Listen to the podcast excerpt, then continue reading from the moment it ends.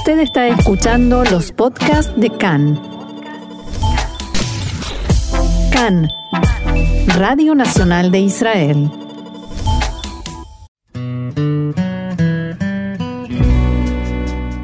Conversaciones sobre judaísmo, un espacio para la expresión judía desde distintos puntos de vista. Continuamos aquí en CAN, Radio Nacional de Israel. Y como lo dice nuestra presentación de este espacio, es momento para hablar sobre judaísmo. Para profundizar en estos temas, contamos con la ayuda del rabino Daniel Benitzhak. Daniel, shalom y bienvenido una vez más a CAN. Gracias, Roxana. Buenas tardes. Un gusto eh, poder conversar nuevamente y esta vez voy a hacerte la broma de todos los años. Estamos comenzando el mes de Elul, el último del año. No es muy buena, pero es la que hay. Bueno, sí, es muy buena, es muy buena. Ah, ok, ok. Y mm, para mí, mm, a mi entender, por lo menos mi impresión es que lo más simbólico, lo más representativo de este último mes del año es que se comienza a tocar y a escuchar el sonido del shofar. Y supongo que como todo en la sabiduría judía tiene un significado, tiene un mensaje que nos quiere hacer llegar, que sería cuál.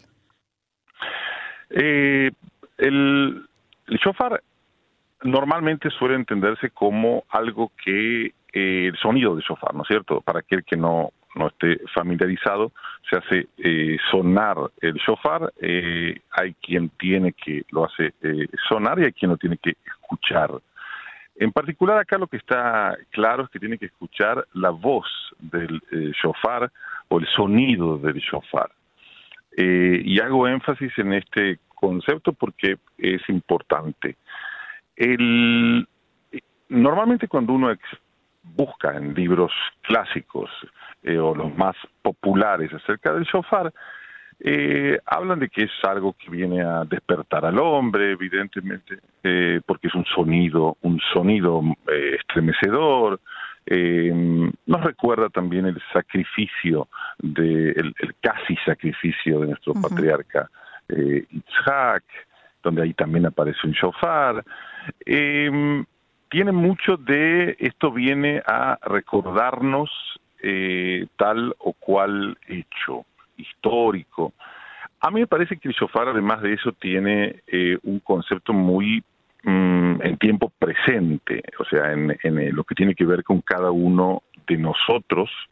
Y creo que para poder entrar en esto tenemos que remontarnos a la creación del hombre, nada más y nada menos. Mm.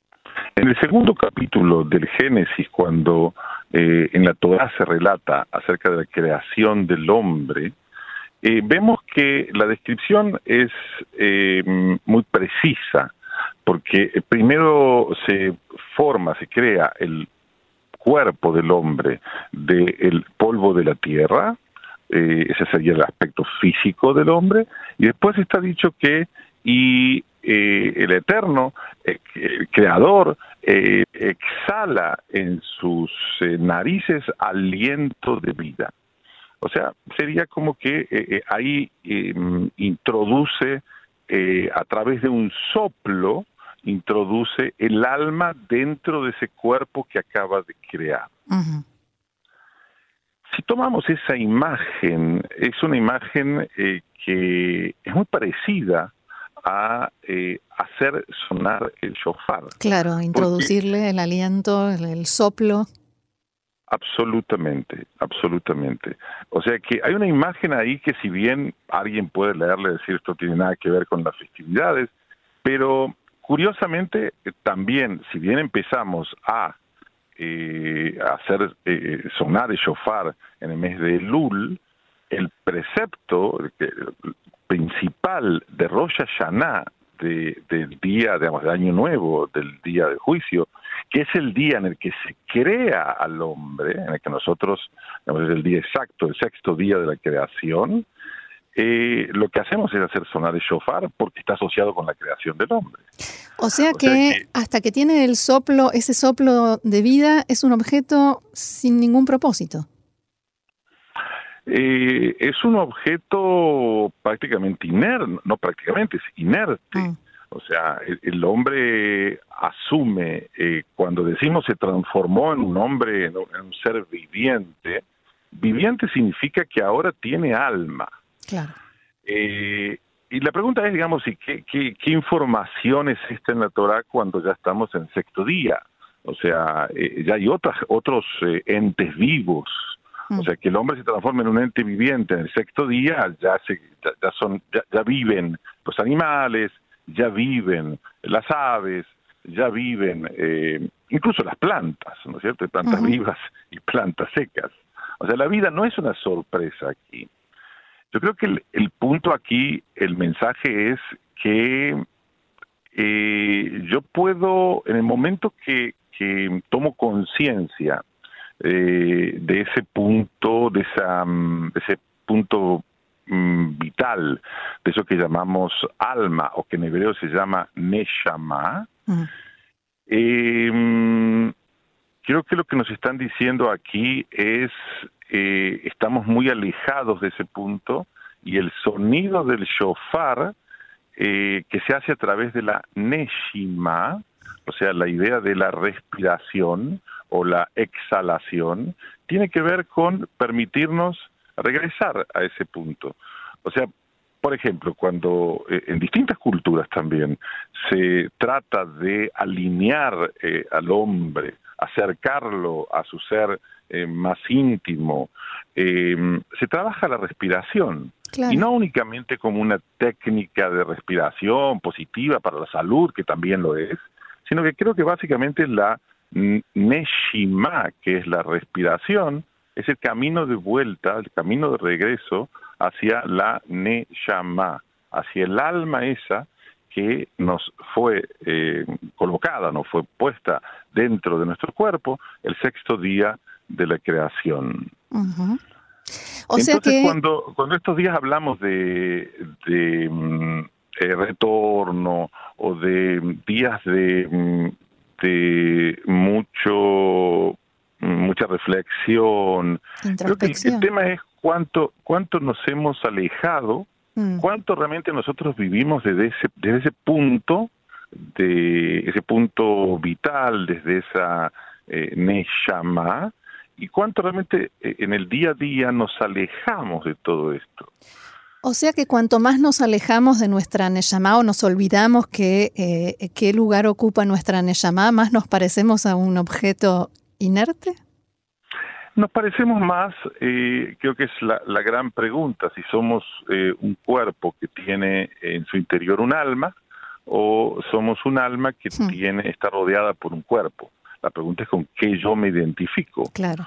Creo que esa es la gran pregunta de, todas estas festividades, que cuando nos hablan del concepto de retornar y en conceptos de, volver a nosotros, etcétera, yo creo que no es tan, no, es tan complicado con respecto a, buscar determinados actos de corrección fuera de mi persona, sino que fundamentalmente tengo que ver cómo justamente a través de la respiración, a través de mi de volver a mí, de volver, eh, el día a día nos dispersa, el día a día te diría, incluso Roxana, que nos genera un exilio de nosotros mismos.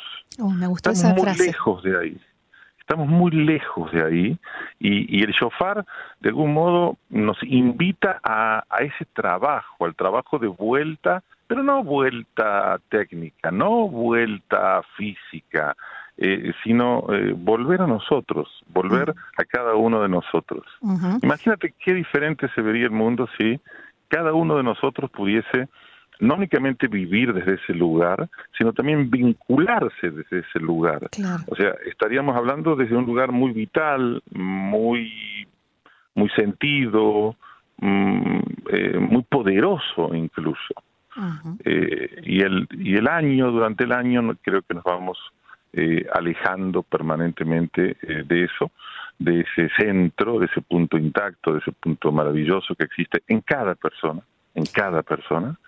Eh, y a veces incluso cuando hablamos con personas nos olvidamos que detrás de lo que él opine o diga o piense hay un alma. Claro, en y esa el alma otro. es en el otro y es pura y es, y es intacta y está ahí y es maravillosa y es tan maravillosa como la mía y cuántas veces nosotros nos nos despistamos o nos equivocamos eh, discutiendo sobre ideas y sobre, no, yo con este hombre no tengo nada que ver y este es mi enemigo.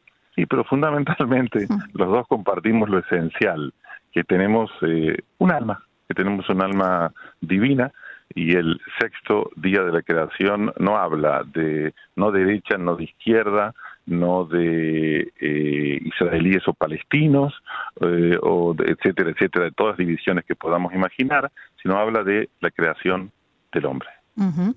El hecho de que eh, se toque el shofar en el mes de Elul, en Rosh Hashanah, y que se termine este mes de este tiempo de tocar el shofar con el final de Yom Kippur, ¿qué nos dice? Eh, yo creo que todo está, mm, todas las festividades, lo que se llaman las grandes festividades, ¿no es cierto? Las altas fiestas, eh, Rosh Hashanah, Yom Kippur, eh, lo que se llama también los días de Teshuvah, los días de arrepentimiento. Eh, no puedo dejar de, relacionarlo con la primera manifestación que es el, shofar, porque en el Rosh Hodesh, el Lul, al comienzo del mes de Lul, lo que hacemos es hacer sonar el shofar y escuchar el shofar.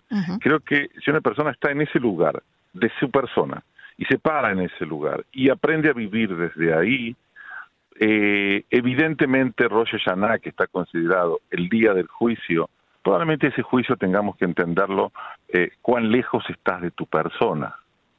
O sea que eso viene también a prepararnos, pero a prepararnos hoy, no a prepararnos porque esto nos recuerda la, aquel shofar, que en aquel, no, no, no, no, no, es un trabajo espiritual, un trabajo que tenemos que hacer ahora, y es un trabajo de eh, aproximarnos a nosotros, y probablemente también cuando estemos ahí, en ese trabajo de regreso a nosotros, nos sea muchísimo más fácil perdonar al otro y también perdonarnos a nosotros. Y pedir perdón eh, sinceramente. Pedir perdón, porque pediríamos perdón desde ese lugar, mm. exactamente. Claro, desde, ese lugar, cuando se pide, exactamente. Y todo lo de todo lo que está alrededor, eh, vanidad de vanidades, diría el rey Salomón. Vanidad de vanidades. Así es. Me parece más que valioso empezar este mes de Elul con estas reflexiones. Nos, nos has dejado eh, mucho en qué pensar y como siempre te agradezco muchísimo, Rabino Daniel Benitzhak, eh, por este aporte aquí en CAN en español y será hasta la próxima. Hasta la próxima. Un gusto siempre eh, estar con ustedes. Jodesh Tov. Jodesh Tov, Shalom.